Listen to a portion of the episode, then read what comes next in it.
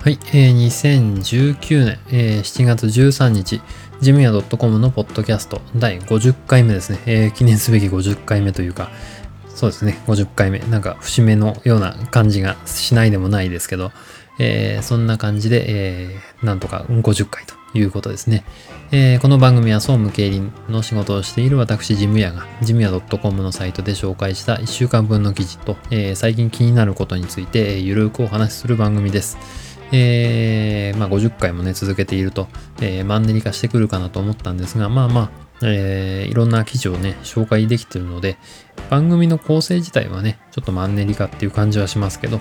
えー、まあまあ、えー、順調にやってるなという感じがします。えー、たくさんね、また聞いてもらえるともっといいのかなと。えー、誰かからこう反応がね、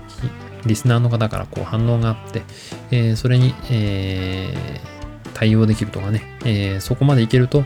えー、いいのかななんて思いながら、えー、迎えてる50回目ですね。100回目には何か、そうですね、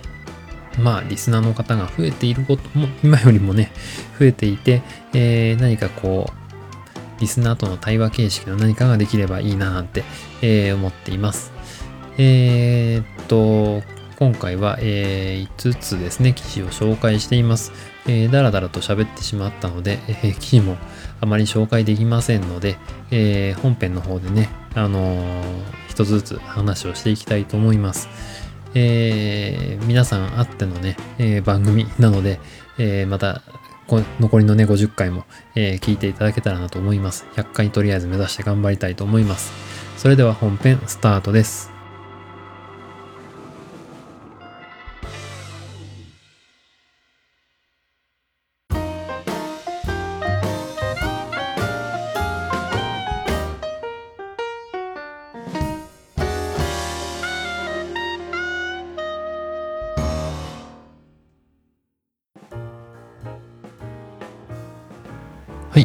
はい、えー、本編一つ目の記事の紹介です。えー、LINE 公式アカウント、えー、昔の LINE アットってやつですね、えー、を始めましたという記事の紹介です。えっとですね、え、LINE、ようやくですね、私今までやってなかったんですけど、え、始めました。え、先日ね、LINE の、え、っと、説明会っていうのかな、こういう風に使うといいですよっていう活用方法の、え、説明会を受けたんですね。えー、その時に、まあ、の LINE の利用者っていうのを見てですね、え、ー、と日本では7900万人今使ってるんですね。えー、日本の人口の62.3%ということで、えー、子供やね、お年寄りを除いた、まあ、ほぼ全ての人が、えー、利用してるような計算になりますね。えー、が使ってると。まあ、他の、えっ、ー、と、Twitter とかね、そういうのは、えー、LINE に満たないとえー、いうことで、まあ、全員がね、えー、使ってる日本のほぼ、えー、労働人口のね、ほぼ全員が使っている、もう国内のインフラみたいなものだというような感じで、えー、説明を受けてね、えー、なんか圧倒されたというか、影響されたというか、えー、ということで、えー、始めてみました。えー、やってみるとね、まあまあ、あの、あ、こういうものかっていう感じがよくわかります。えーまあ、今頃ね、そんなこと言ってんのかっていう話だと思うんですけど、えー、これがですね、えー、法人でもできるということで、えー、私の場合は、あの、ジムヤ .com というサイトで、え、公式アカウント、え、取ってみました。え、と、公式の、えー、と、マークはね、もらえなかったんですけど、え、とりあえず公式アカウントは取れました。えー、ということで、まあ、あの、バッジがね、緑になるか、グレーのままかっていうところの違いなんですけどね。えー、まあ、あのー、公式アカウント、えー、メッセージが月間1000通までなら無料のプランということで、まあ、あのー、お問い合わせとかね、最近あの、匿名で送るというのが、え、まあ、普通の、え、やり取りになっているということです。え、企業の方もね、クレームとか、え、相談の窓口とかね、え、そういう新しい、こう、引き合い、取引の引き合いとかね、商談とか、えー、の申し込み、うん、ちょっと仕事、会社を通してね、えー、話すとちょっと話しにくいなっていう時に、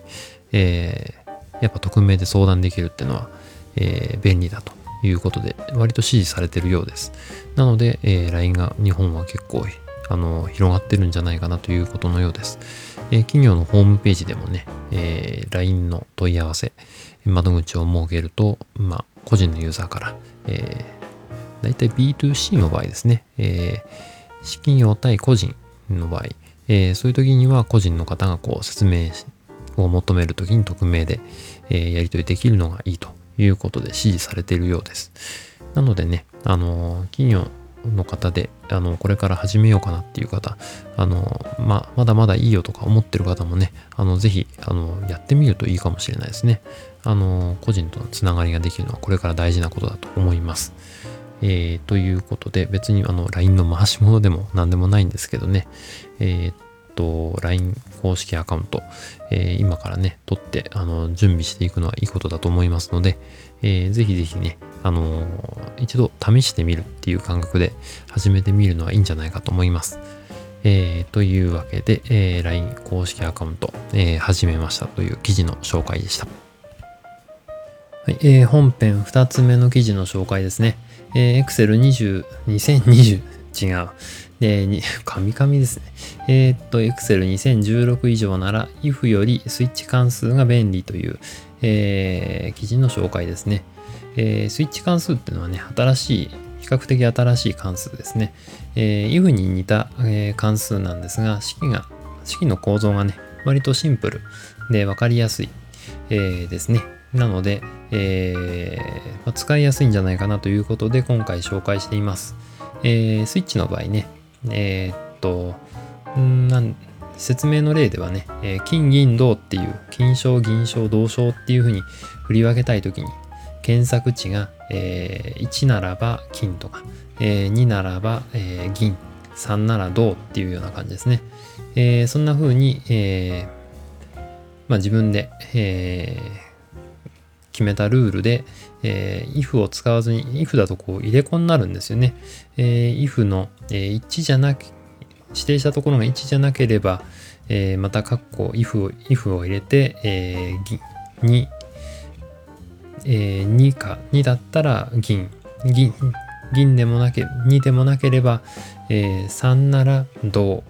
えー、3以外なら、えー、空白みたいな、そんな式を入れなきゃいけないんですけど、えー、スイッチの場合ですね、えー、検索する値、えまあ、セルですね。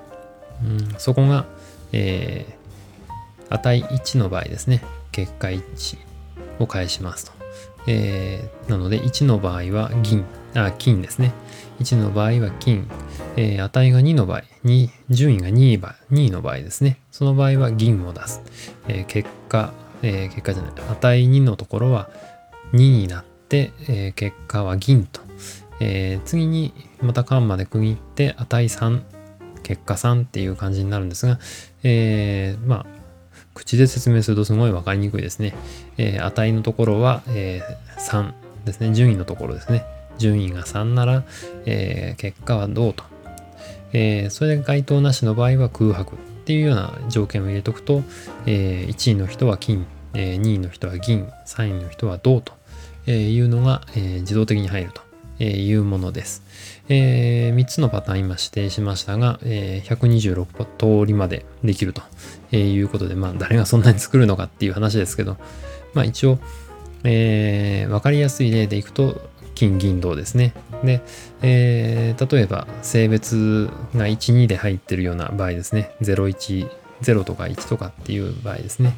えー、そういう場合は、えー、例えば0が男性、えー、1が女性っていう場合ですね。えー、なその場合は0は男性、えー、1は女性っていう、えー、条件付けがスイッチなら割と簡単にできると。えー、検索したところが、えー、検索するセルを選択してカンマで区切って、えー、0カンマ男性、えー、またカンマで区切って1カンマ、えー、女性と、え、いう感じですね、えー、そんな風に指定すると、えー、スイッチ関数がもうできてしまうと、えー、なのでこういう、まあ、if だとね、えー、if で違った場合はまたこのの条件っていう、えー、if を入れなきゃいけないのでその辺のところが、えー、割と簡単にできる。あと料金の設定の時もいいですね。あの、Excel の表で。子供料金なら、えー、ただとかね、えー、小学生だと300円、中学生だと500円、えー、大人は800円みたいな、そういう設定も、えー、まあ、数字がね、元々のデータが分かれてれば、えー、分かりやすくこう変換することができるというものです。えー、まあ、便利かなというのもあるし、分かりやすいかなっていう感じがしますので、えー、そんなことでね、あの、if の入れ子の使い方が難しい。女性の方が多いかもしれないですね。あのまあ男でもね、この if の関数の入れ子の使い方ですね。えー、こうじゃなかった場合、次の条件、次の条件、次の条件ってこうやっていくとね、式が複雑になって、えー、後で調べるときにね、どうだったっけっていうのが大変なんですね、調べるのが。えー、なので、えー、スイッチ関数、割と簡単に、えー、できるものなので、えー、ぜひね、えー、使ってみてください。ということで、えー、Excel 2016以上なら、えー、if よりスイッチ関数が便利という、えー、記事の紹介でした。はい、えー、本編3つ目の記事の紹介です。えー、Google AdSense 広告の、えー、読み込み時間を高速化させるということで、えー、2019-6月現在の、えー、気づいたことということで取り上げています。えっ、ー、と、DNS プリフェッチっていう、えー、機能ですね。えー、これを使うと、えー、Google の AdSense コード、あの、Google の広告ですね。これを、あの比較的表示させるのを早く、えー、する、高速化させることができると、えー、いうものです。えー、ネットでね、ググるとこう出てきます。えーまあ、若干早くなったかなっていう感じですけどね。あの、ページにいっぱい Google の、えー、広告を貼り付けるとですね、えー、ページの読み込み速度がだいぶ遅くなるんですね。えー、貼り付けた数だけ遅くなると言っても過言ではないぐらい。えー、なので、えーまあ、なるべく広告は減らしたい。えー、収入は欲しい。えー、その辺のバランスですね。あと読むか方の、え、都合もありますので、あんまり貼りすぎると読み込みに時間がかかるので、えー、あまりよろしくないですね。えー、というところでその辺のバランスを見極めながら、えー、広告を貼っていって、え、DNS プリフェッチのようなこういう高速化の機能も使いながら、え、やっていくっていうところが、まあ、あの腕の見せ所というか、え、個人のやり方ですね、え、それぞれのノウハウだと思います。で、えー、DNS プリフェッチってのは、えー、っとですね、ヘッダーの部分にですね、えー、決められたコードがあります。えー、このコードをね、えー、入れてあげるだけで、え速くなるということです。え私の場合はワードプレスのね、プラグイン、あのヘッダーのところに、えこのコードを入れるっていうアプリが入っアプリじゃないな、えっと、プラグインが入ってますので、えこれを使ってやってますけどね、うん、まあこれをやると、まあ、若干速くなるかなっていう感じです。えー、まあ、気になった方はね、ちょっと試してみてください。えー、私のようにサイトを、ワードプレスでね、サイトを作ってるって方は、まあそんなに多くないんじゃないかなっていう感じもしないでもないですけど、えー、まあ私の番組聞いてくれる方は少なからずともワードプレスについてはちょっと知ってたり、アドセンスやってみようかなっていう興味のある方、えー、だと思います。えー、なので、えー、ちょっとね、気になった方調べて、えー、見るなりやってみるなり、えー、してみてください。で、えー、っと、あとはもう一個、えー、やり方書いてありますけどね、Google AdSense、あの、普通に Google AdSense のホームページから、えー、コードを、ね、そのまま持ってくるとですね、えー、お決まりのコードが一番最初に貼ってあります。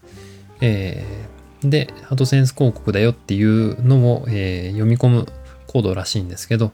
えー、これはですね、1ページ、サイトの1ページの中に、えー、1つあればいいということです。なので、えー、広告が4つあるから全部4つに、4つともあのそのコードを入れる必要がなくて、えー、一番上の1個だけ入ってれば、まあ、あとは大丈夫っていうことらしいです。えー、なので、まあ、一番トップに表示されるね、えー、アドセンスの広告のコードだけに、えー、このお決まりのコード、えー、を入れてあげて、で、あとは、えー、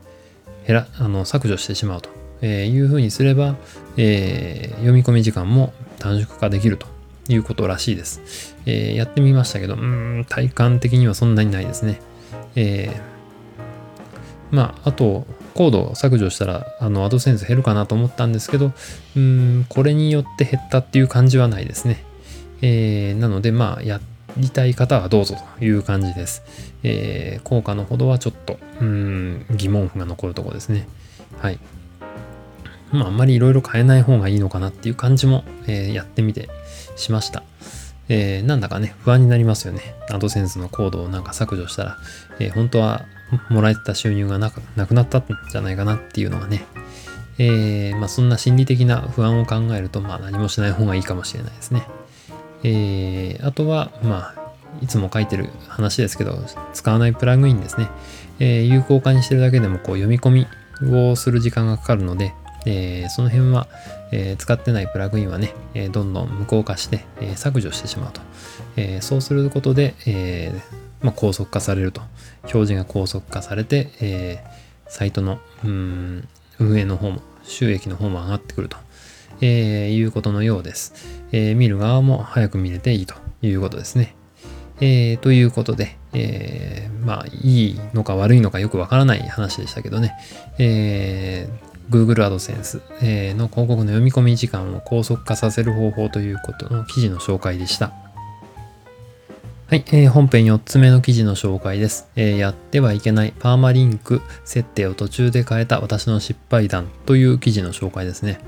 えー、パーマリンクっていうのはですね、えー、ワードプレスのページにうん固有にこう、えー、付与される、えー、ページの URL ですね、えー、住所、サイトのアドレスのことです。えまあ、これをね、簡単に変えるものじゃないっていうことですね。えそういうことをちょっとお伝えしたいなと、え思って書いた記事です。え私の場合ですね、このパーマリンクっていうのね、あの、一時日本語にした方がいいんじゃないか。タイトル通りの名前に、えこのね、パーマリンクっていうのを変えたらどうかっていうのがえー、一時流行りました。えー、今はどうなのかちょっとわからないですけどね。えー、日本語のドメインとかね、取れるようになったりした頃に、えー、だいぶ記事の方を日本語に、サイトのアドレスを、えー、日本語入れると、えーまあ、検索順位が上に上がるっていうようなね、えー、そんなような話もありました。話があったというかネットで見たことがあります。えー、なのでね、その時にちょっと私も試してみました。えー、ただですね、これ試してみたらね、あのー、一度決めた URL を変えることになっちゃうんですね。えー、なので、私の、えー、記事のところに、ページの、私のサイトのページに、えー、リンクを貼ってくれて、えー、この記事いいよって言ってくれた方の、えー、紹介が全部台無しになっちゃうんですね。リンク先がもうなくなっちゃう。あの、アドレスが変わるので。えー、引っ越しましたって言って違うところにアドレスのね、リンクを、えー、わざわざ設定してくれればいいんですけど、もう1年2年もね、前の、えー、そんなものが、え直してもらえるはずもなくですね、えそうすると外部リンクがどんどん有効なリンクが減っていくので、えサイトの表示順もどんどん下がってくるし、え見る人も減ってくると、えいうことで、え見る人が減れば、えサイトの収入が減る、アドセンス収入も減りますね。えーまあ、人のためにやってることなんで、まあ、えー、アドセンス収入はまあ減ってもいってはいいんですけど、まあ、あって困らない、えー、あった方がありがたいっていうところが、えー、ありますので、まあ、気軽に買えないってことですね。えー、ということで、えーまあ、私の失敗談としてはね、あの消費税が以前5%から8%に上がるときにね、あの、印紙税が上がったんですね。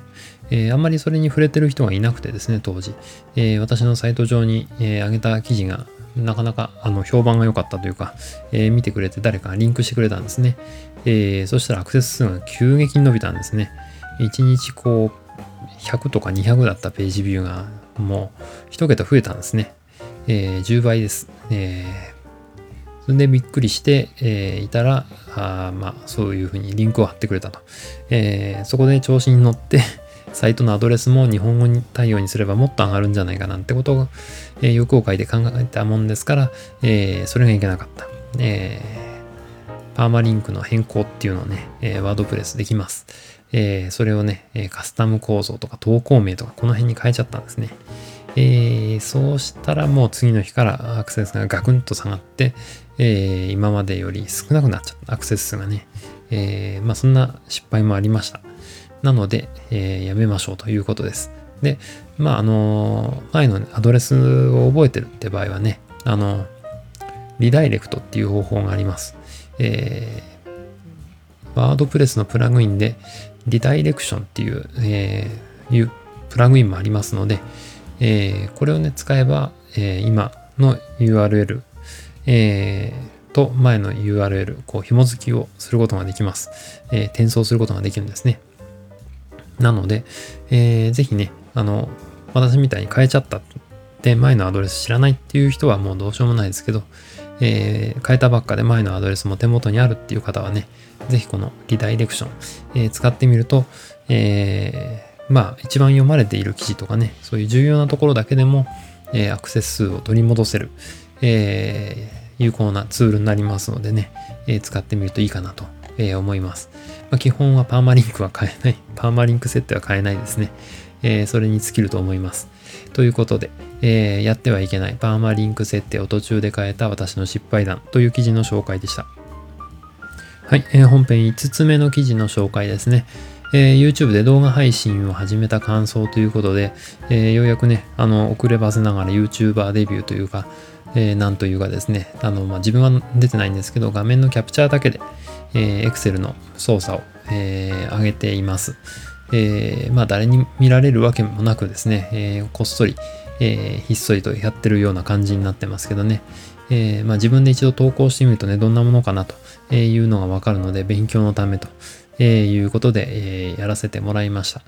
えー、割とね、YouTube の配信は難しくないという感じがしました。で、え画面のキャプチャー程度なら、えー、素人の私でもすぐできる、えー、感じです、えー、それなりのソフト買いましたけどね、え動画編集ソフトですね。これは YouTube の動画作成では割とあのポピュラーなものらしいですけどね、え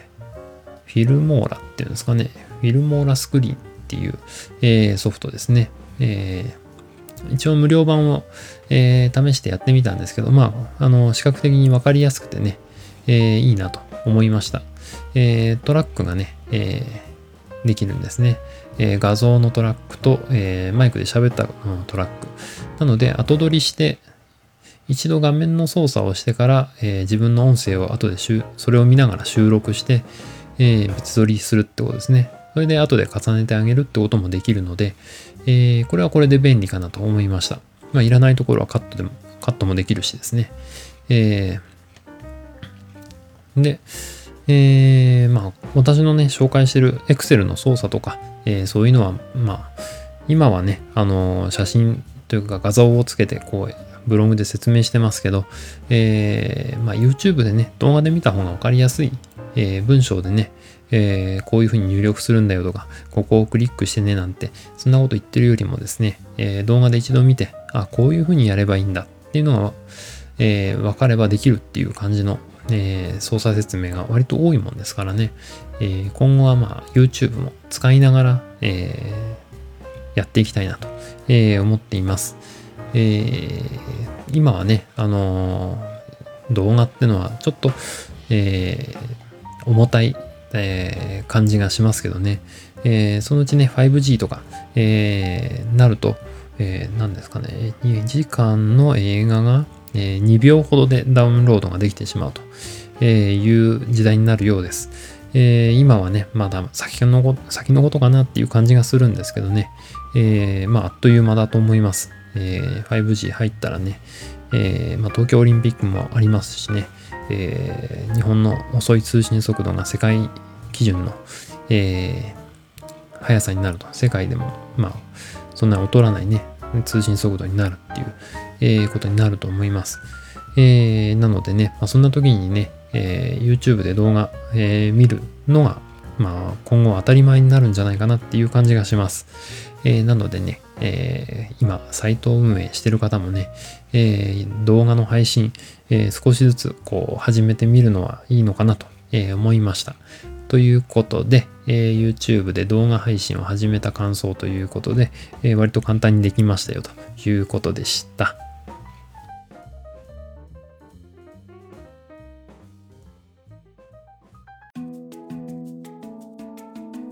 はい、えー、本編に続いておすすめのコーナーですね。えっ、と、今日はですね、えー、前回に続いて、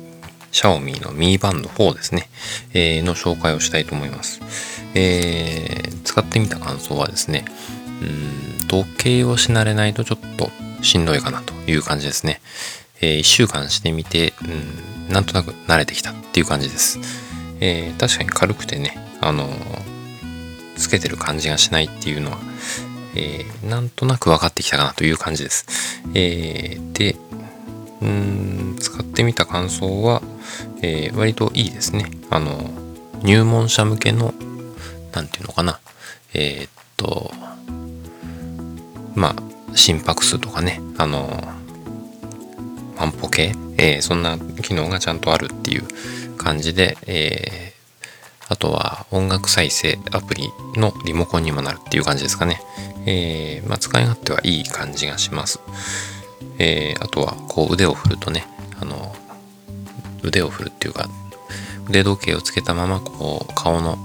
目の前に持ってくると、えー、自動的に表示される時計とかね、えー、この辺のところは、まあ、使い勝手いいかなと思います。えー、明るさもちょうどいいですね。えー、輝度調節、明るさ調節ですね。え、これも5段階で調節できるし、え、今3で使ってますけどね、え、割とはっきり見えます。えー、あとは、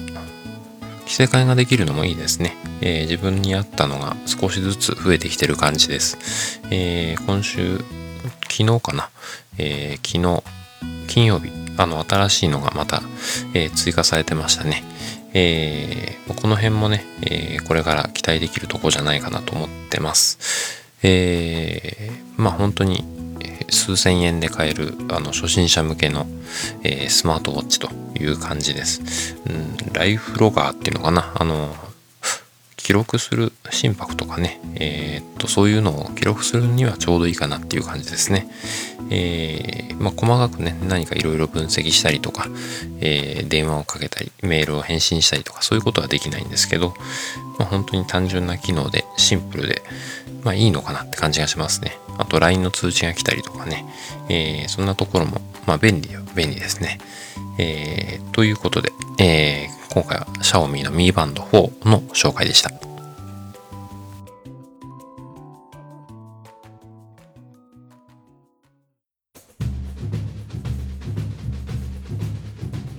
はい、えー、ジムヤ .com のポッドキャスト、最後までお付き合いいただきありがとうございました。えー、この番組や、えー、ジムヤ .com のサイトに関する感想などは、えー、サイトの、えー、お問い合わせにある、えー、メールフォームからご連絡いただくか、えー、ジムヤ .com のサイサイドバーにですね、あるあの小さな小さな LINE の友達追加のボタンを押して、えー、登録してね、あのー、ご連絡いただけると嬉しいなと思っています。匿名でもね、対応してますのでよろしくお願いします。えー、いただいたメッセージは、えー、今後の番組運営や、えー、サイトの運営の、え貴重なご意見として、え参考にさせていただきます。えなお番組で取り上げてほしいテーマなどありましたら送っていただけると嬉しいです。え iTunes にも登録していますので、えそちらにレビューをいただくと嬉しいです。え50回過ぎましたんでね、何か自分の中にもね、え50回やったぞこれで何かがあったぞっていうのが何かあると、え、自分の中でも達成感があるんですよね、え、ご協力いただけると嬉しいです、え、というわけでエンディングです、え長々と、うん、話していますので 特に、え今回は、えありません、え残りね100回まで目指せ100回で、え50回頑張っていきたいと思います、えそんなことで来週まで、え良い1週間をお過ごしください。ではでは。